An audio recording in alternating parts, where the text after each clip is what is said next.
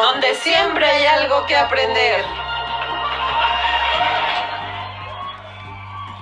Transmitiendo desde la Ciudad de México, les habla su servidora Lorena Quintero Gaitán, doctorante en educación del Centro de Estudios Superiores en Ciencias Jurídicas y Criminológicas, CECIJU.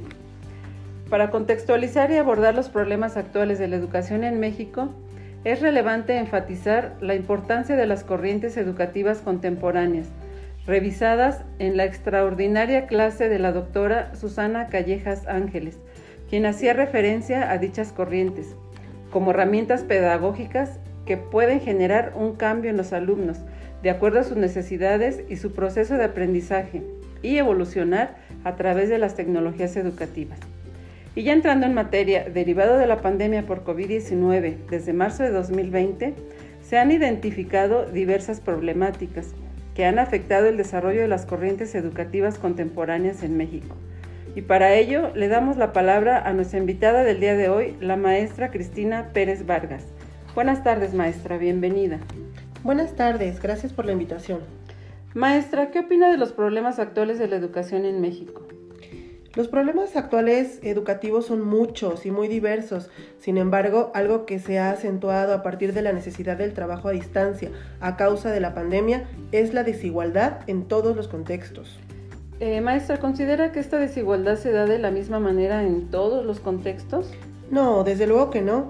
En el contexto rural, por ejemplo, hubo grupos enteros donde no se contaba con teléfono, señal de televisión, internet, etc. Su condición económica no les permite ingresar a sus clases a distancia, limitando el desarrollo social y los aprendizajes. Por otra parte, en cuanto a los contextos urbanos, se identifica la desigualdad entre los mismos alumnos no aceptan y respetan las condiciones económicas y culturales de cada uno.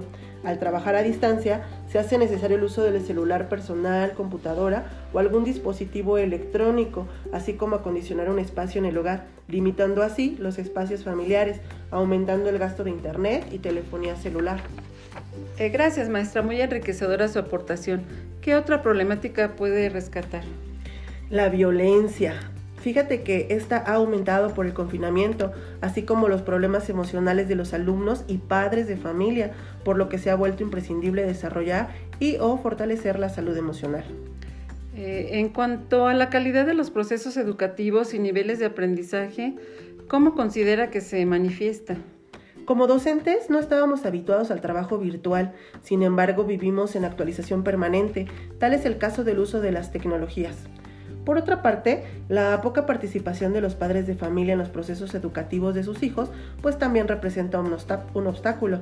Sin embargo, no podemos dejar de mencionar la situación emocional por las pérdidas familiares, laborales, así como la situación económica que enfrentan.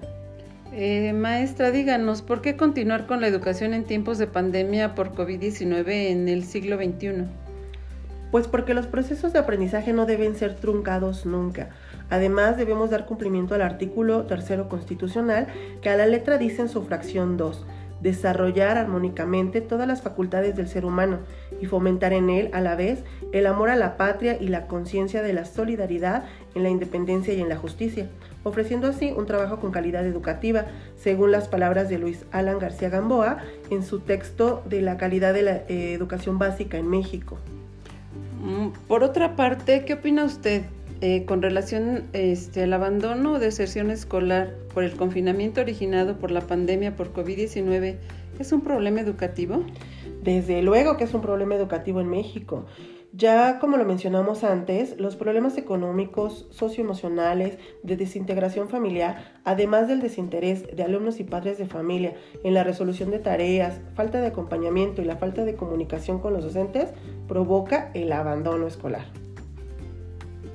Mi propuesta con relación al tema tratado el día de hoy es promover que el Estado regule y financie recursos para la mejora de la infraestructura de las escuelas y las aulas.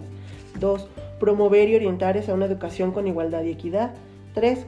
Formar y fortalecer las relaciones sociales y familiares para disminuir o eliminar la violencia eh, familiar y escolar. Y 4. La capacitación permanente a los docentes, padres de familia y alumnos en temas de tecnología, manejo de actividades en formato híbrido, a distancia y en, aula regular, traducido en procesos funcionales que respondan a las necesidades actuales.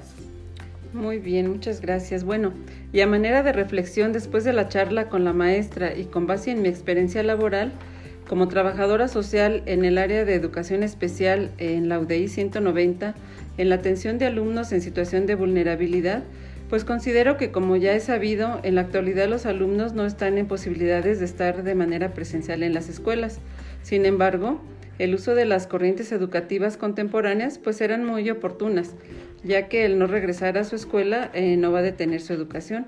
Los docentes seguirán trabajando y esforzándose en desarrollar aprendizajes junto con los alumnos. Eh, muchas gracias por sus aportaciones, maestra, muy amable, y gracias a todos por escucharnos. No olviden visitar este espacio. Hasta la próxima.